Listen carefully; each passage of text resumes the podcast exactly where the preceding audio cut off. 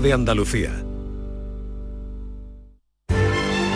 Esta es La mañana de Andalucía con Jesús Vigorra. Canal Sur Radio. Andaluces de Jaén, aceituneros altivos, decidme en el alma quién, quién levantó los olivos, andaluces de Jaén. Andaluces de Jaén.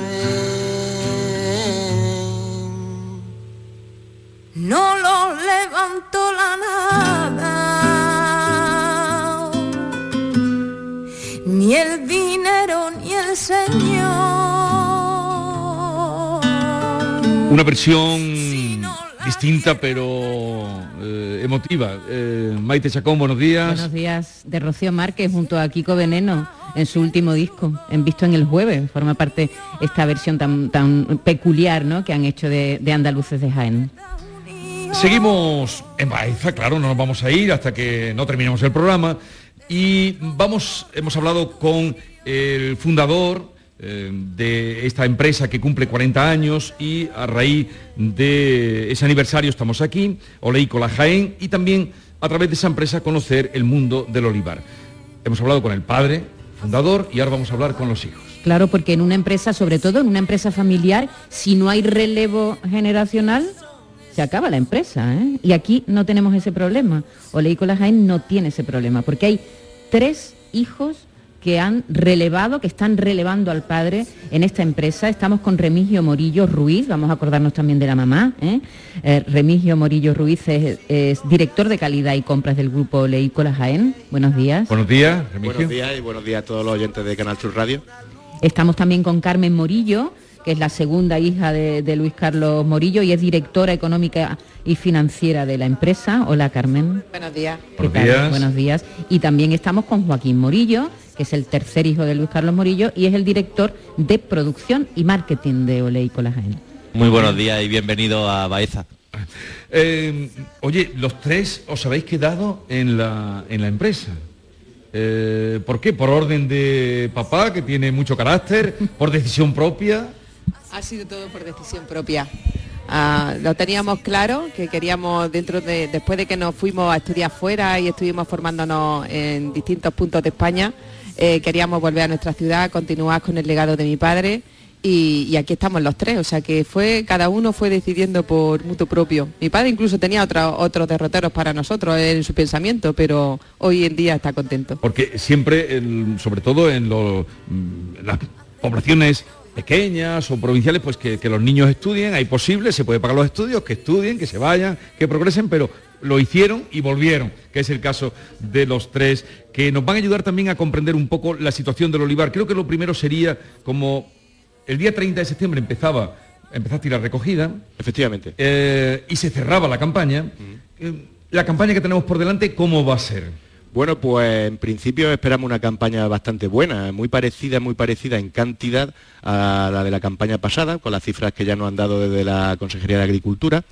Y bueno, estamos en el inicio de campaña ahora mismo nosotros, el grupo está recogiendo los primeros aceitunas, que son las denominadas aceitunas tempranas, donde vamos a obtener pues, los aceites de calidad pues, más importantes y más interesantes que podemos obtener de toda la producción de aceite de oliva que se pueden hacer durante la campaña que ha empezado el 1 de octubre, ¿no? oficialmente.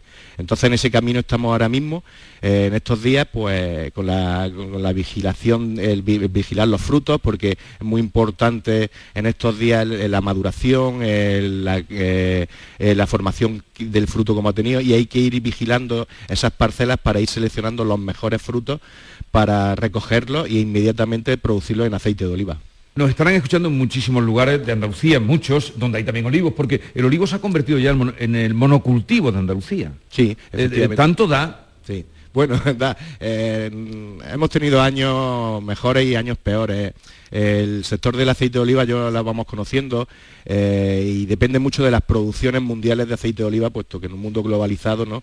pues contamos con las producciones del mundo entero, de los 69 países productores que hay en el mundo, y entonces pues esas producciones nos van a ir eh, dando una serie de precios en el producto final, que es el aceite de oliva, el cual pues en algunas situaciones de grandes producciones pues pueden eh, estrecharse la rentabilidad del agricultor. ¿no? Eh, en la situación actual no, esto no sucede, porque ya el año pasado, con un descenso de producción que teníamos una estimación de 1.600.000 toneladas para, para la campaña, al final la caída de rendimiento graso de la aceituna hizo que se produjese bastante menos cantidad en, la nación española, que somos el primer productor de España. Entonces eso eh, hizo que la existencia de aceite a nivel mundial y con los consumos que tenemos, pues hiciese una regulación de precio, el cual hizo subir los precios en origen y por tanto pues la rentabilidad del agricultor pues ha visto satisfecha y en esa senda creo que entramos también en esta campaña que acabamos de iniciar de rentabilidad para el olivar jiennense. Es decir, ahora mismo se está pagando un precio justo por el aceite. Sí, sí justo y rentable y bastante bueno para los tres tipos de olivares que tenemos en la provincia, bueno, y en todos sitios, como son el tradicional, que aquí en la provincia de Jaén el 82% del olivar es tradicional, pero tenemos también eh, olivar intensivo y superintensivo, eh, son los más rentables por los bajos costos que tienen pero el olivar tradicional en este momento es rentable. Ahora hablaremos de esa esa transformación del olivar tradicional en olivar intensivo que dices que el 82% sería en Jaén o el 80% tradicional y solo el, menos del 20%. El 19% intensivo y el 1% superintensivo aquí en la provincia de Jaén. Pero quisiera, bueno, conversación abierta con Carmen, también con Joaquín, eh, cada uno con la parcela que lleva, que lo tenéis muy organizado.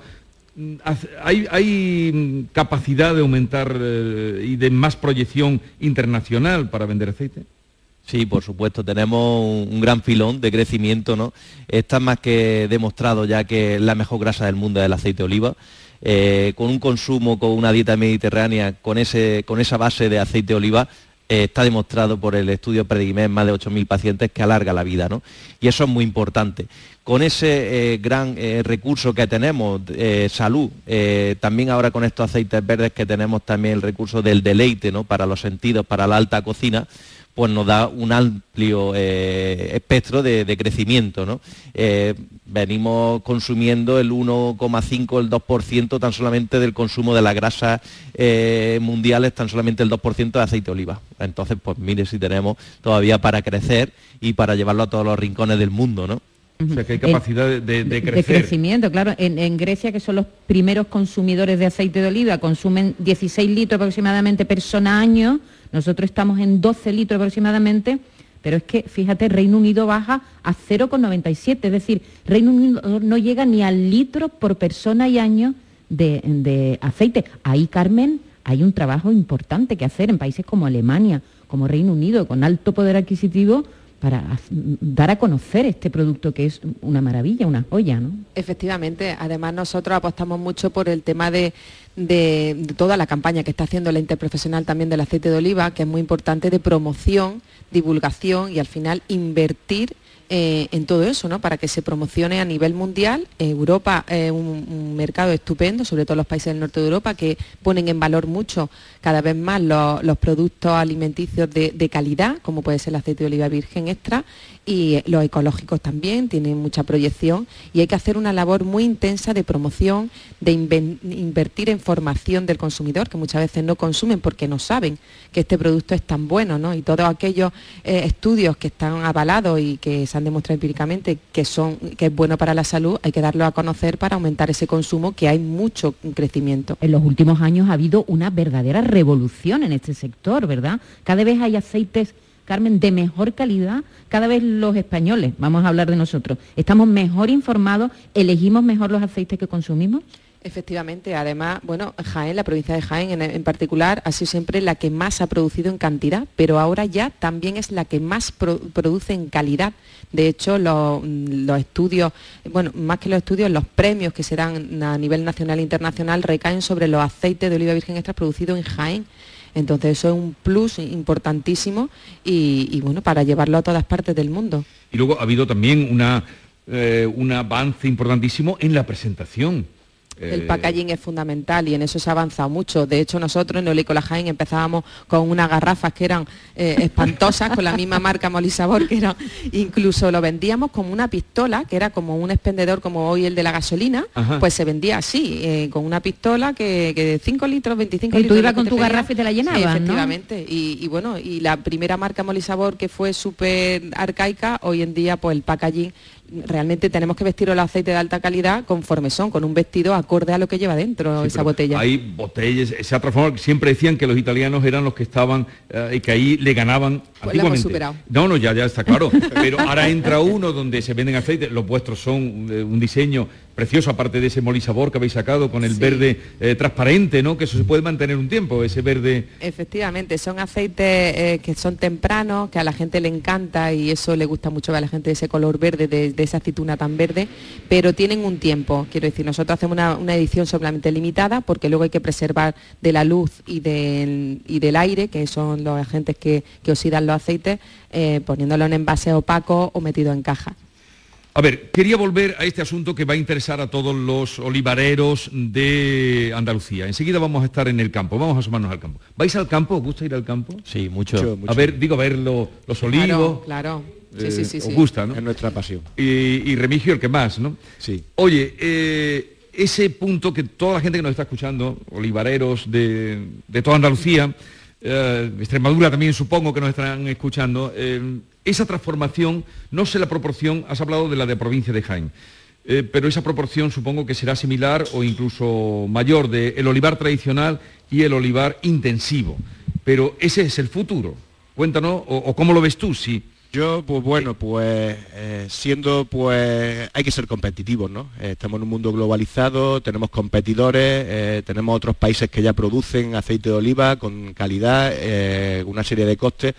Y nosotros, como he dicho antes, ¿no? Nosotros tenemos aquí en la provincia de Jaén un 82% de olivar tradicional, un olivar pues bueno que ha dado vida a nuestro entorno a nuestra provincia es la que ha forjado pues la provincia de Jaén no el monocultivo que tenemos aquí eh, en Jaén eh, del olivar.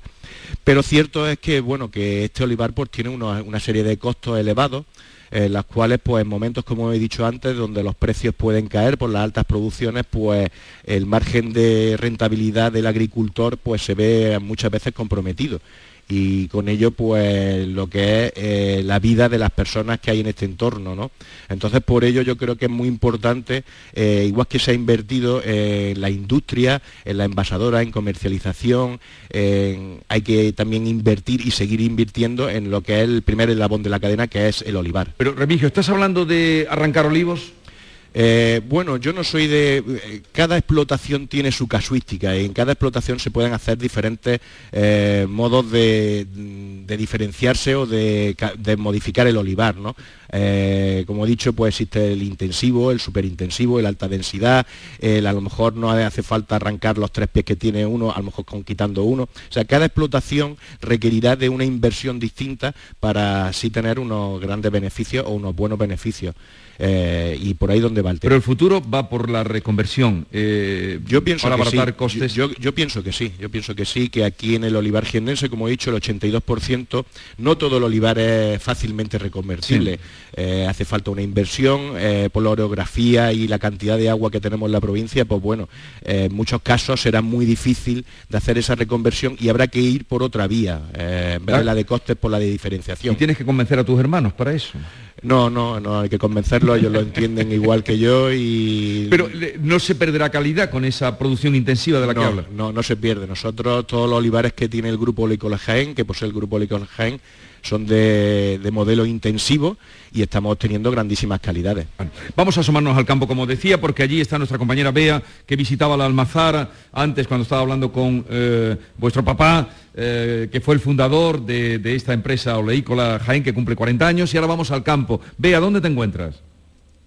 Bueno, pues ahora ya no es que esté rodeada de, olivos, ya es que estoy metida directamente en el olivar. Estábamos escuchando esas explicaciones sobre la necesidad de modernizar el campo. En este en el que nos encontramos es un cultivo tradicional, ¿no? Me estabas explicando, ¿verdad, Carlos? Hablamos de nuevo con Carlos Nogales, que él es técnico también de Oleícola Jaén. Este olivar que tenemos aquí, en el que estamos ahora mismo, ¿qué características tiene?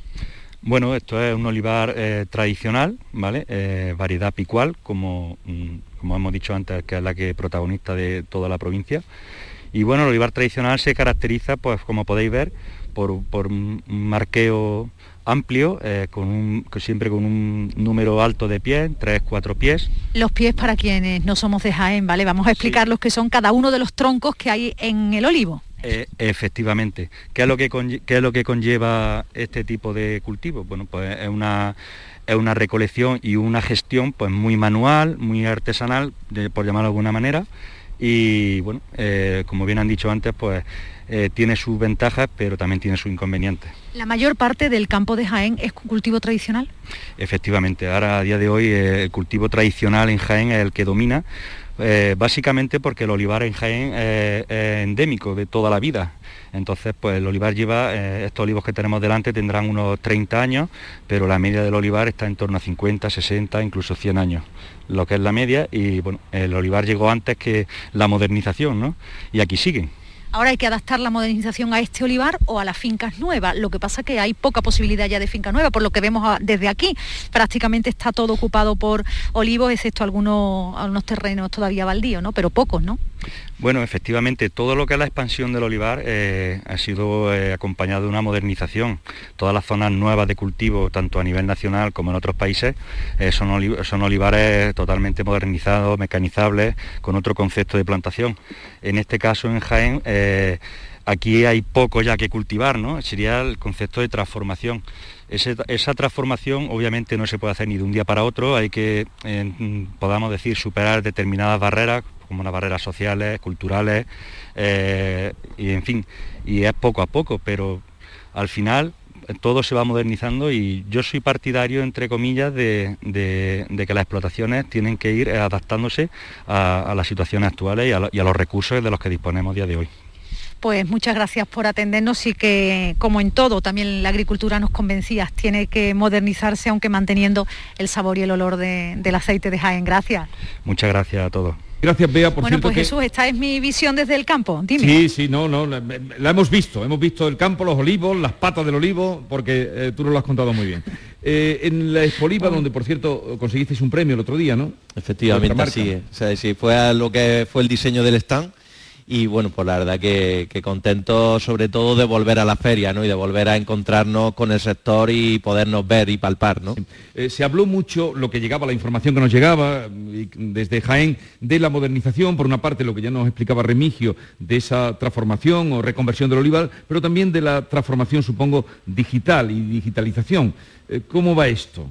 No ya solo en vuestra empresa, pero vosotros tratáis con 1.500 agricultores. Eh, ¿Están entrando ya, están dejando ya el bolígrafo para entrar en la digitalización? Claro que sí, al final va avanzando en todos los ámbitos, ¿no? Y no podía ser menos en la industria aceitera de principio lo que es la, industria aceitera, pues cada vez todo está más automatizado para conseguir unos mejores eh, eficiencia energética y unos mejores eh, procesos que se tenga para el tema de calidad, pero también al agricultor, pues bueno, ya nosotros tenemos nuestra página web, el portal del cosechero, donde puede, eh, pues bueno, ver todos sus kilos, sus rendimientos que tiene, hacer incluso una simulación de liquidación, si le conviene liquidar ahora el aceite, venderlo ahora, venderlo la semana que viene o esperarse, pues X meses, ¿no? Entonces sí que es verdad que, esto está llegando pues, a todos los ámbitos y no podía ser menos que a nosotros también.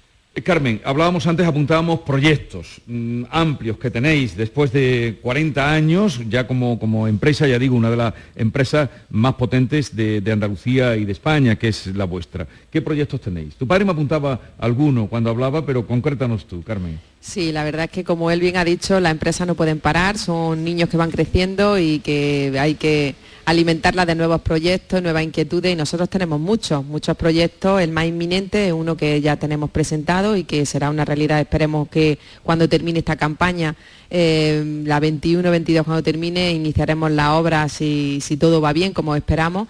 Y esta se basa el proyecto de modernización de la almazara que tenemos actualmente, que está en el mismo sitio que se ¿Dónde hemos estado? Efectivamente en el año La primera conexión con Bea, en ¿Qué vais a hacer ahí? Efectivamente, pues vamos a modernizar todo el proceso para obtener aún más calidad y más eficiencia, tanto energética, energética como de huella hídrica y sobre todo hacer una almazara visitable visitable para que todo el turista que llegue unido a esta ciudad patrimonio de la humanidad, tenemos mucho turismo que viene no solamente a ver eh, monumentos, sino también a conocer nuestra cultura olivarera, pues poderle enseñar de primera mano cómo se producía antiguamente, cómo se produce ahora, con un jardín del olivar de más de 50 variedades de, de aceituna para que puedan ver pues toda esa diversidad y, que puedan de primera mano saber cómo producimos, qué calidad, cómo se envasa y todo aquello acompañado pues con salas de catas, con incluso show cooking y, y todo lo temático con el aceite de oliva. Y también me hablabas antes de un jardín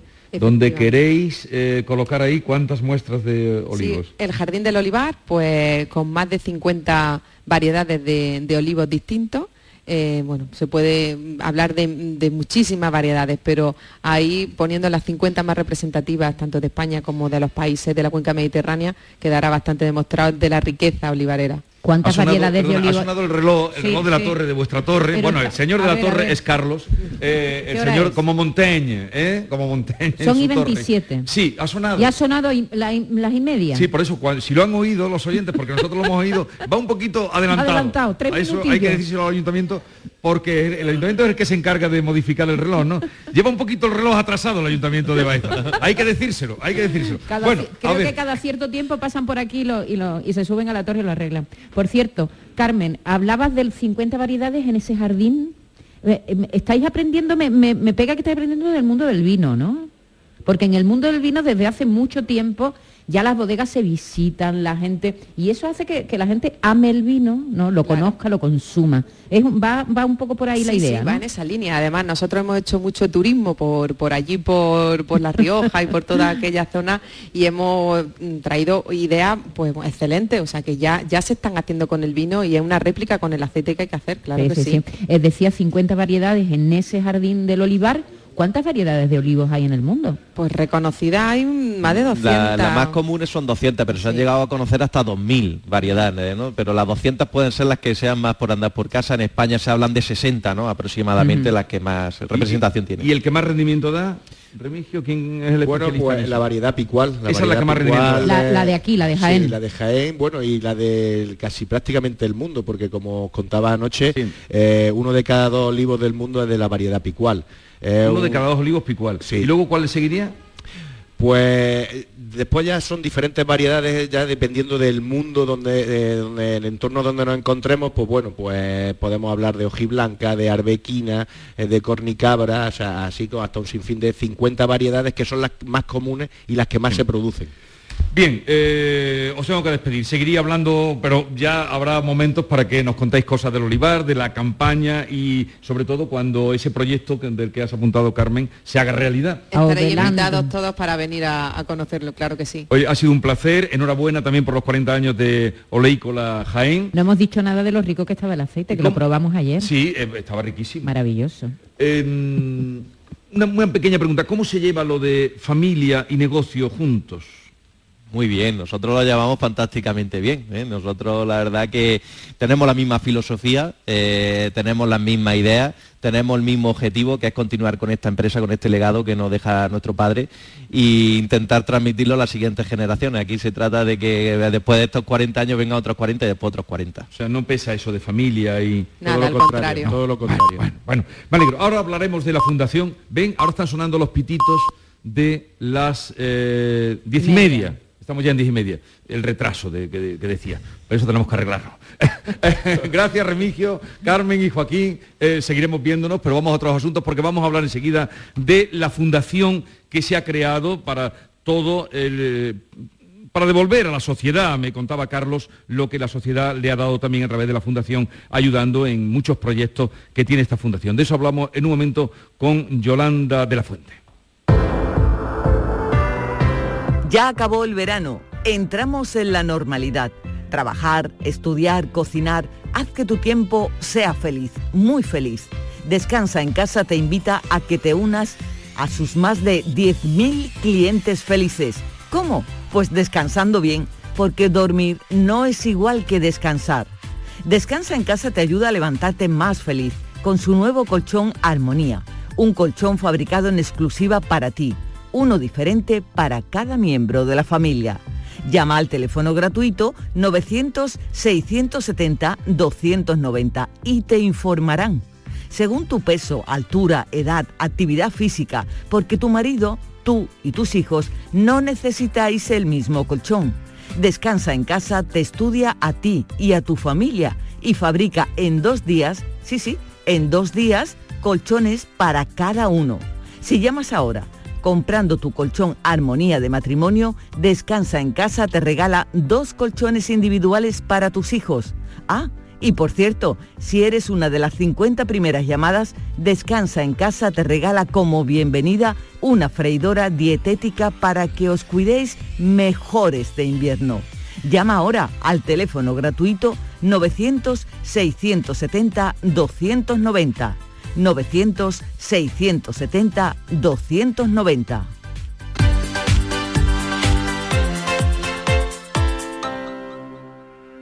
Ven a Jaén, ven al paraíso. Descubre los paisajes de nuestros parques naturales, nuestro oleoturismo. Viaja a la historia a través de un patrimonio único del que es protagonista el mejor renacimiento. Ven a Jaén, a escaparte, a desconectar, a no parar. Diputación Provincial de Jaén. Jaén Paraíso Interior. Destino seguro. La vida es como un libro y cada capítulo es una nueva oportunidad de empezar de cero y vivir algo que nunca hubieras imaginado. Sea cual sea tu próximo capítulo, lo importante es que lo hagas realidad. Porque dentro de una vida hay muchas vidas y en Cofidis llevamos 30 años ayudándote a vivirlas todas. Entra en cofidis.es y cuenta con nosotros. Todo lo que hacemos nos define. Cada acto habla de quiénes somos, de lo que nos importa. Ahora tenemos la oportunidad de decir tanto con tan poco. La oportunidad de mostrar lo mejor de nosotros. Por nuestro futuro. Por tu futuro. Llena tu mesa de Andalucía. Junta de Andalucía.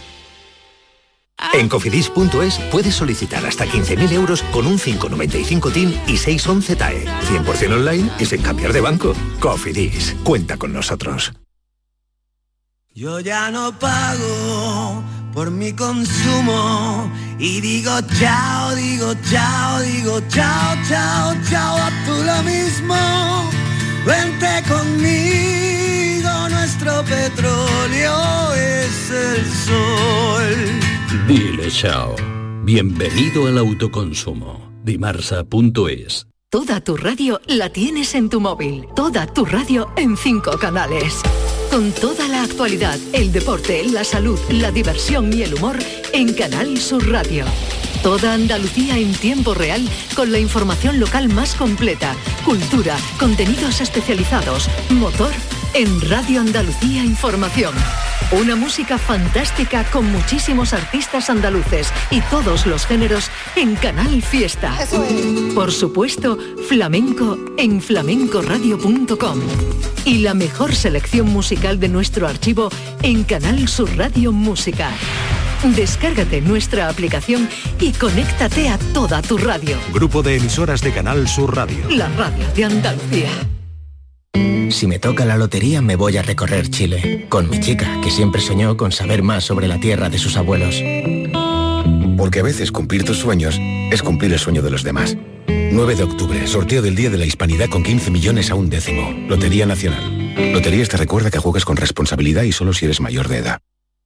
En este mes de octubre, únete a Social Energy y di no a la subida de la luz. Ahorra hasta un 70% en tu factura con nuestras soluciones fotovoltaicas y aprovecha las subvenciones de Andalucía. Pide cita al 955-441-111 o en socialenergy.es. Solo primeras marcas y hasta 25 años de garantía. La revolución solar es Social Energy. Este jueves, la tarde de Canal Sur Radio con Mariló Maldonado se va a Fuente Palmera de Boda, el evento nupcial de referencia en el que podrás encontrar todo lo que necesitas para ese día tan especial, con todo tipo de productos y servicios. La tarde de Canal Sur Radio con Mariló Maldonado. Este jueves, desde las 3 de la tarde, desde Fuente Palmera, en la decimocuarta edición de Fuente Palmera de Boda. Organiza la Asociación de Empresarios de Fuente Palmera, con la colaboración del Ayuntamiento de la Colonia de Fuente Palmera, Diputación de Córdoba y Junta de Andalucía.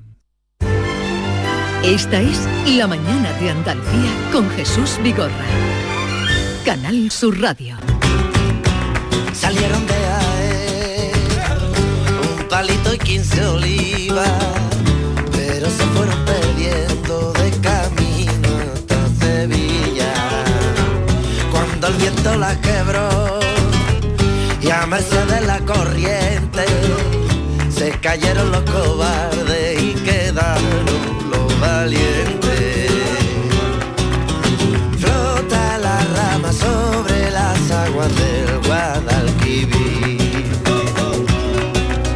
Y nos vamos a encontrar con, bueno, una antigua colaboradora de esta casa, Yolanda de la Fuente.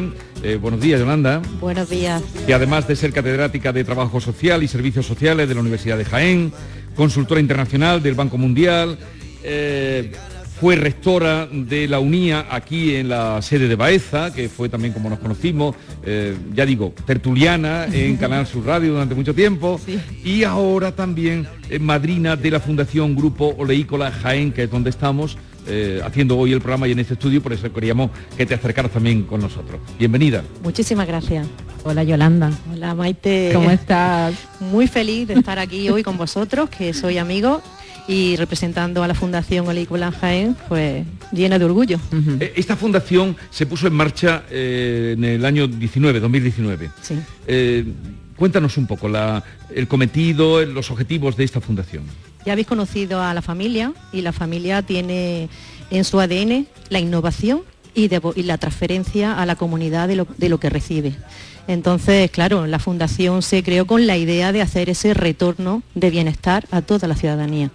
Y creo que, en, este, en ese proyecto, dentro de ese objetivo, lo están consiguiendo y además eh, lo están ampliando. Porque hoy en día una empresa moderna, una empresa que de verdad crea eh, en que al final uno vive de, lo que es la comunidad, pues tiene que cumplir pues con, ese, con esa devolución. Pero ellos no lo hacen con porque sea la responsabilidad social que obliga la ley. Ellos van más allá de la ley.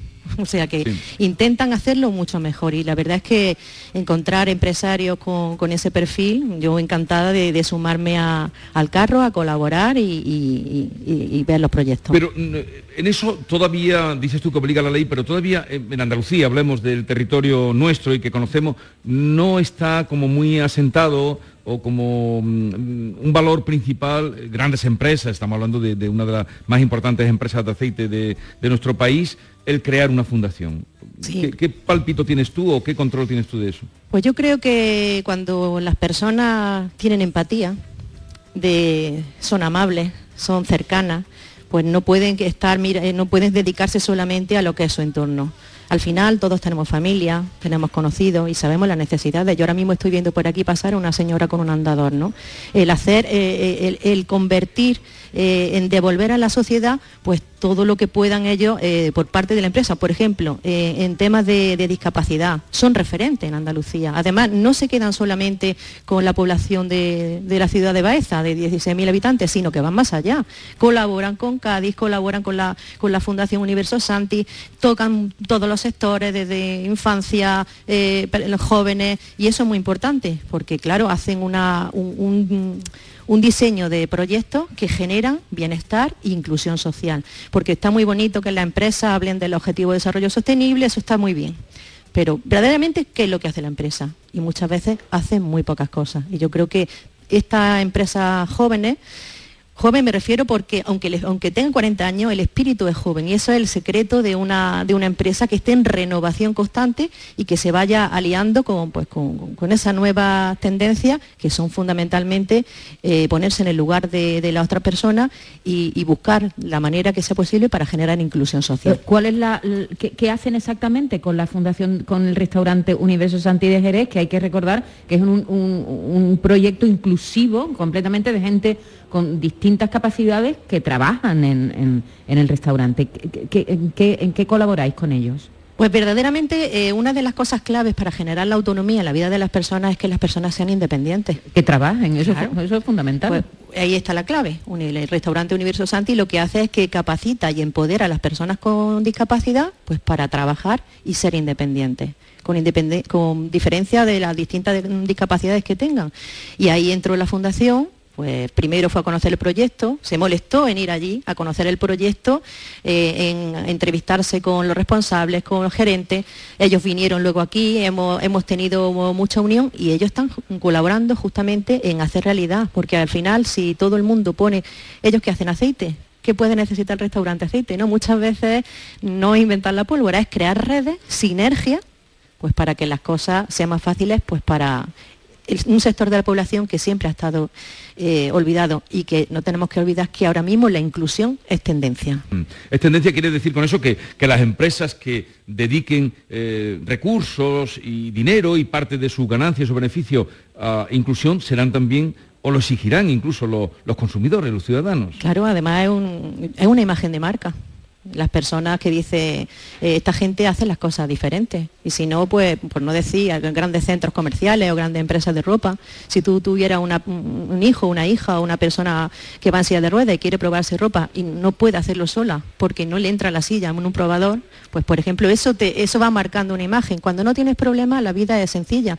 Pero que hoy en día el tema de la accesibilidad o el tema de la colaboración pues tiene que empezar a ser permeable a, todos los sectores. Tú además eres un, especialista en la materia, precisamente eh, trabajas, colaboras con el Banco Mundial en ese aspecto.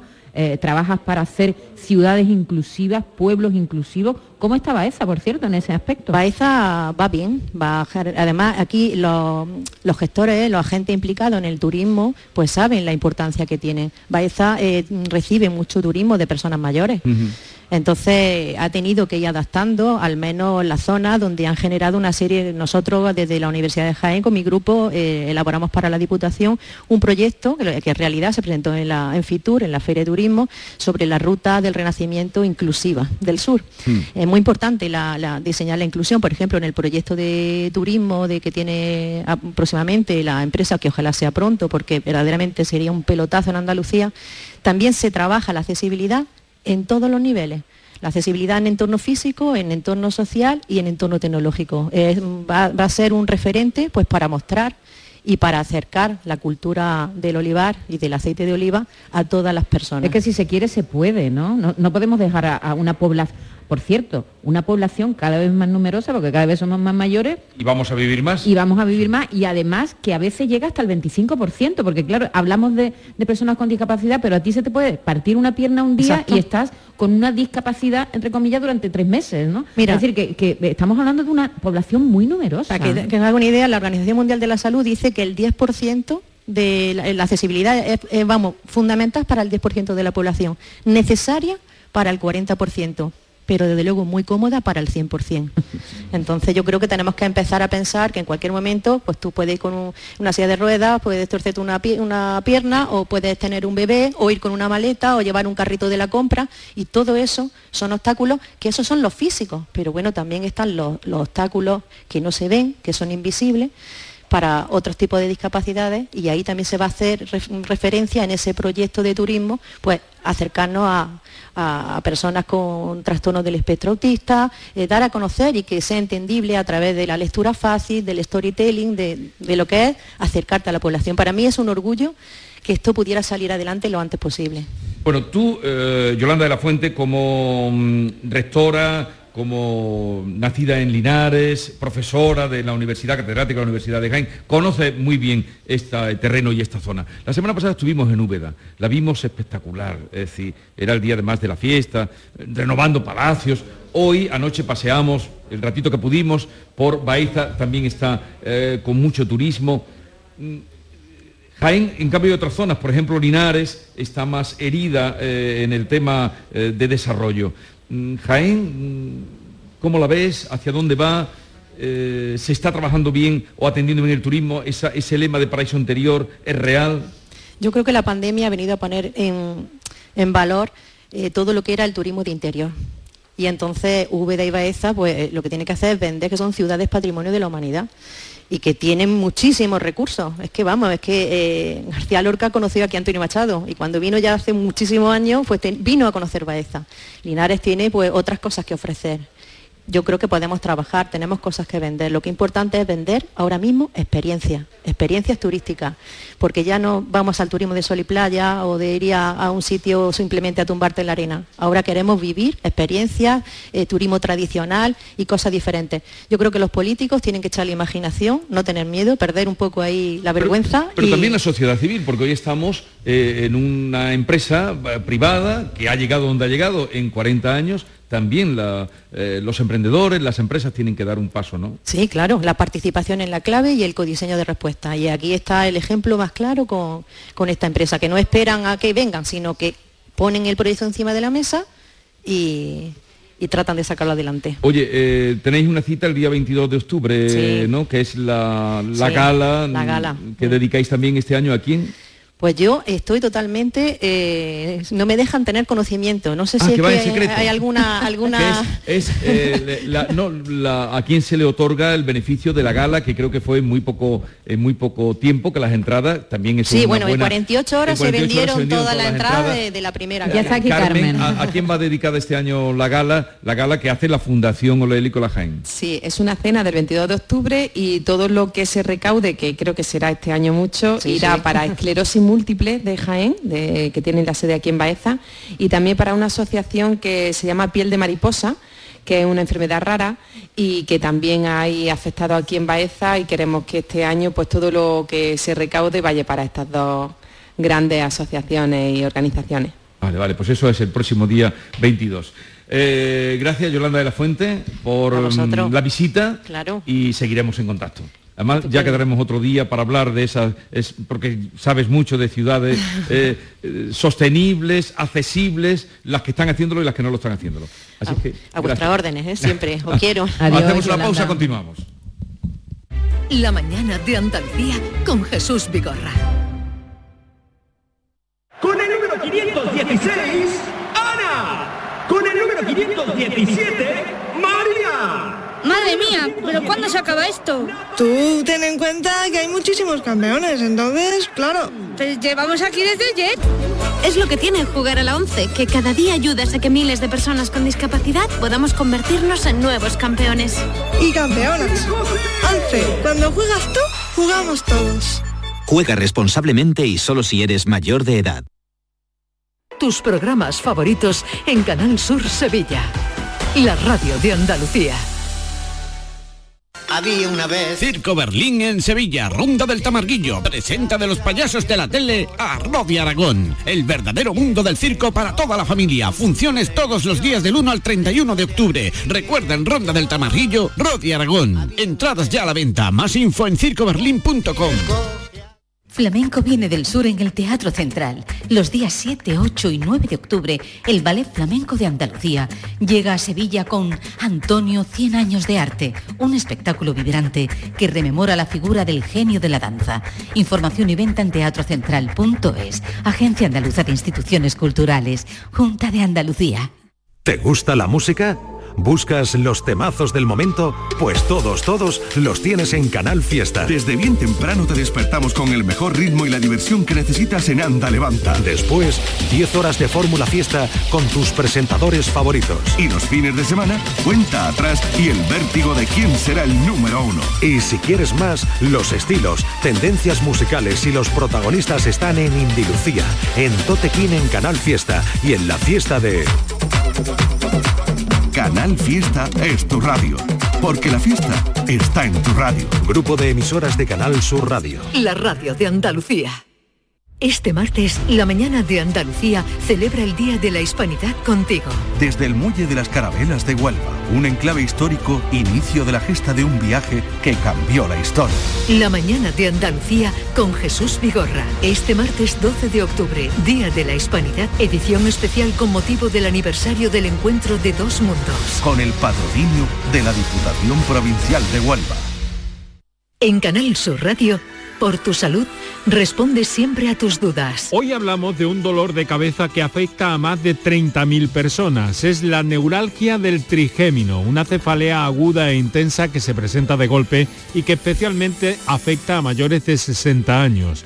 ¿Por qué se presenta? ¿Qué se puede hacer? ¿Se puede prevenir? Esta tarde en el programa los mejores especialistas responden tus dudas y preguntas en directo. Envíanos tus consultas desde ya en una nota de voz al 616-135-135.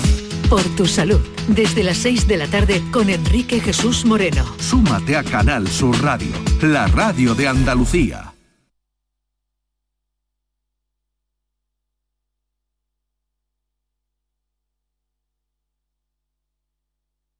La mañana de Andalucía con Jesús Vigorra.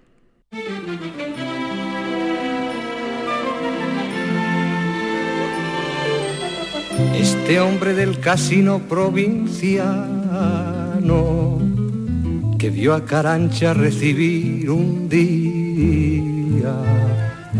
Tiene mustia la piel, el pelo cano, ojos velados por melancolía. Bajo el bigote gris, labios de hastío y una triste expresión que no es tristeza, sino algo más y menos el vacío del mundo en la oquedad de su cabeza. Aún luce de Corinto terciopelo. Un bellísimo poema de Antonio Machado, escrito aquí. Este poema lo escribió aquí, en Baeza. Aquí escribió mucho, más bien la faceta un poco eh, triste, porque llegó muy triste, eh, pero luego Serrat vino hizo esta bella canción. Vamos a visitar ese casino, que debe ser el casino al que se refiere Antonio Machado, ¿no? Va- vamos, a, vamos al, Sí, vamos, al- ya, al ya, ya. aula. Sí, pero como había hablado, el- el- como empieza el poema diciendo este hombre del casino, debió ser ahí, ¿no? Cuando, donde eh, vio ese hombre del bigotecano, porque lo escribió estando en Baeza. Sebastián Moreno, historiador, buenos días. Hola, muy buenos días Jesús, encantado de ver. ¿Cómo se mantiene el casino? Vamos a ir luego a visitarlo.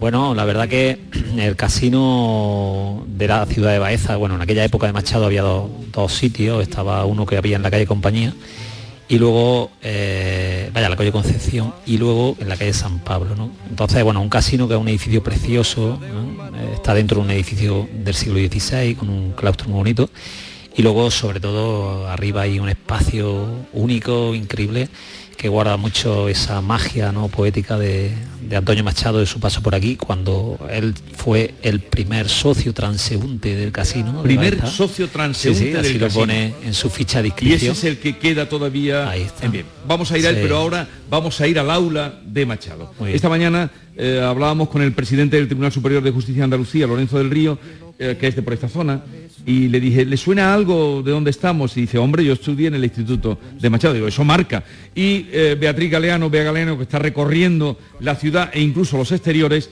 se ha ido al aula de Antonio Machado. Adelante, Bea. Bueno, pues Baeza es Renacimiento, son Olivos y es también Antonio Machado, así que estoy aquí en la sede de este instituto. Aquí llegó a Baeza Machado en octubre de 1912, como tú has dicho, con mucha pena, después de la muerte de su mujer, de Leonor. Estuvo aquí hasta noviembre de 1919 y dio clases justo en esta clase en la que, en este aula en el que me encuentro ahora mismo. Está con nosotros eh, Miguel Ángel López, él es auxiliar de turismo y explica todos los días, muchas veces creo, eh, qué es lo que se ve aquí. Es un aula de principios del siglo XX. ¿Qué hay aquí? ¿Qué queda aquí de Machado, Miguel Ángel? Hola, buenos días. Pues mire, aquí podemos destacar en el aula del poeta Antonio Machado eh, su mesa, eh, su banca, la pizarra, un mapa del año 1892 en el que podemos observar que todavía Filipinas pertenecía a España, un mapa del Imperio Romano, unas láminas de unos ilustradores alemanes eh, de botánica, concretamente de, árboles. Eh, Hay también aquí una estantería, creo que son también escritos de Machado, ¿no? Bueno, o son documentos de, de cuando se trasladó aquí. Aquí vemos el traslado de Antonio Machado, que llegó aquí, dicen, con un sueldo anual de 3.500 pesetas. Machado eh, quería irse a Madrid, pero no logró plaza en Madrid. Al finalmente, pues recaló aquí en, en Baeza. Aquí daba clases de francés, ¿verdad? Sí, efectivamente, de lengua eh, francesa. Aquí podemos ver en la estantería, pues por ejemplo, la toma de posesión ante el director don Leopoldo de Urquía del 1 de noviembre, su nombramiento años más tarde como vicedirector, como tú bien decías antes, eh, los honorarios que cobraba, que unos años después le ascendió el sueldo. Eh, también hay un, nombramiento en el que Antonio Machado mm, pasa a ser licenciado en Filosofía y Letras, bueno, doctor, cuyo presidente del tribunal fue don José Ortega y Gasset. Bueno, tenía otros profesores como don Bartolomé Cosío, Besteiro y vamos, otros tantos de la intelectualidad de, la época. Bueno, pues aquí esta clase en la que estoy eh, la verdad que impresiona un poco, todos hemos leído a Antonio Machado, lo hemos leído mucho eh, y, bueno, es un poco especial este, este sitio, ¿no? Saber que estuvo aquí, que es verdad que estuvo en un momento difícil, pero que supo aprender también eh, y reconocer la belleza de Baeza, ¿no? Eso que escribía Campos de Baeza, soñaré contigo cuando no te vea, ¿no? En eso, o sea, que al final eh, también fue feliz en, este pueblo. Bueno, don Antonio Machado al principio cuando vino, pues mm, tras la muerte de su mujer, el hombre vino deshecho, tendría, me imagino, una, una depresión mayor y poco a poco pues se va reconstruyendo, se va familiarizando. A él le gustaba mucho el paisaje de Baeza y de la provincia de Jaén y también el, paisanaje, bueno, criticaba otra, otra serie de cosas.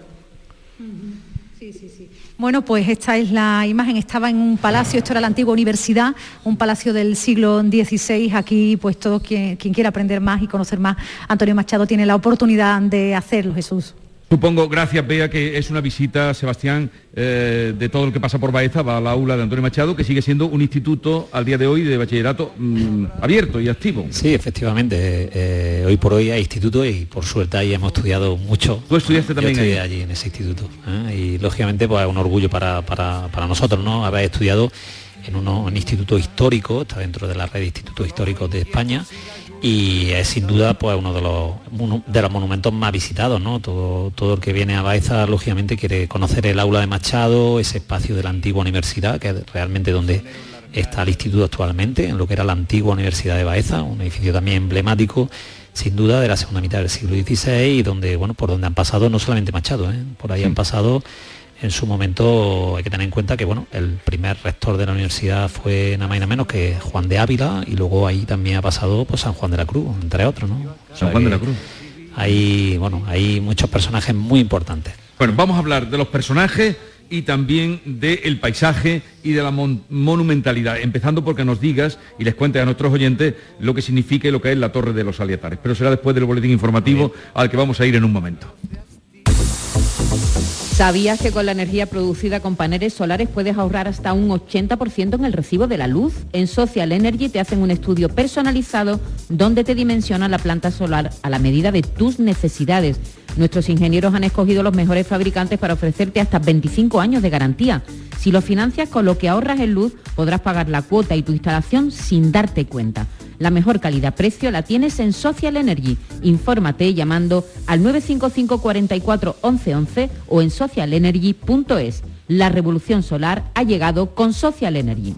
Oye, Harry, ¿sabes que ya puedes descargarte la nueva app de Canal Sur Radio? ¡Qué maravilla! ¿Has oído eso, Marlenber? ¡Ole, su primo! Ahora mismo me la bajo. En la nueva app de Canal Sur Radio, Harry, puedes escuchar los cinco canales de la radio pública de Andalucía. Canal Sur Radio, Radio Andalucía Información, Canal Fiesta, flamencoradio.com y Canal Sur Radio Música. Y además todos los podcasts, la radio a la carta y la programación local de todos nuestros centros. No esperes más y hazte ya con la nueva APP de Canal Sur Radio. Sí, señor. Quédate en Canal Sur Radio, la radio de Andalucía. El repaso a la actualidad de la mañana con todo lo que te interesa, la noticia del día y la información local. Todo lo que necesitas te lo cuenta Andalucía a las 2, de lunes a viernes con Fran López de Paz. Quédate en Canal Sur Radio, la radio de Andalucía.